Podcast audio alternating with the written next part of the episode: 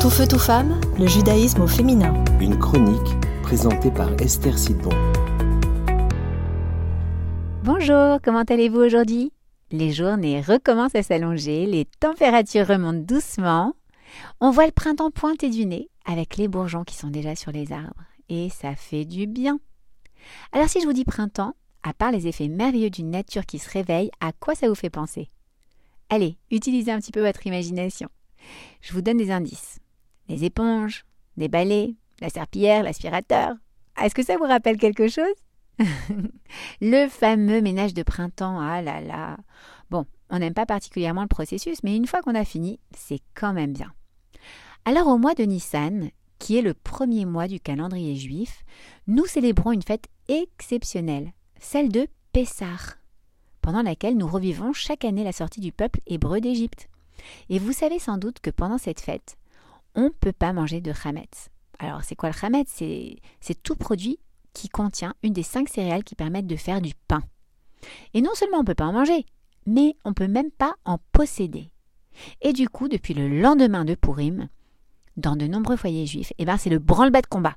À vos aspirateurs, à vos balais, vos serpillères, mesdames, allez hop, on élimine de notre maison toute trace de Hametz.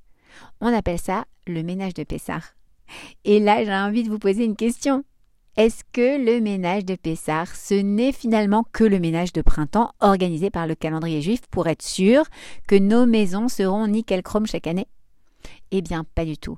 Car dans le ménage de Pessah, on ne cherche pas à nettoyer la poussière ou réorganiser ses armoires, mais en fait à éradiquer le Hametz. Et comme très souvent dans la Torah, l'action matérielle a une source spirituelle.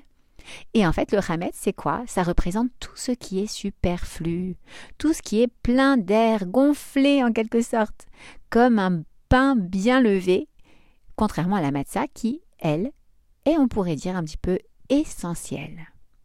Alors faire le ménage de Pessar consiste certes à rechercher le Hametz physique, mais à en profiter surtout pour également faire le ménage dans notre vie personnelle. Rechercher ce qui m'est essentiel et ce qui ne l'est pas? Dans un couple, par exemple, certaines disputes sont le fruit de notre chametz personnel, c'est-à-dire de notre orgueil, de la pression sociale, de notre système de pensée, de nos croyances limitantes, de nos blessures personnelles, émotionnelles, qui font qu'on se braque, qu'on en veut à son époux ou à sa femme, qu'on se met dans des situations qui ne sont pas du tout en accord avec ce qu'on veut réellement, parce que nous on veut réellement être heureux. Ce n'est pas en accord avec qui on est réellement.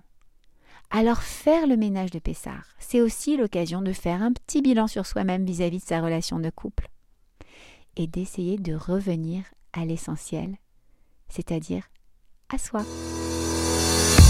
Tout feu, tout femme, le judaïsme au féminin.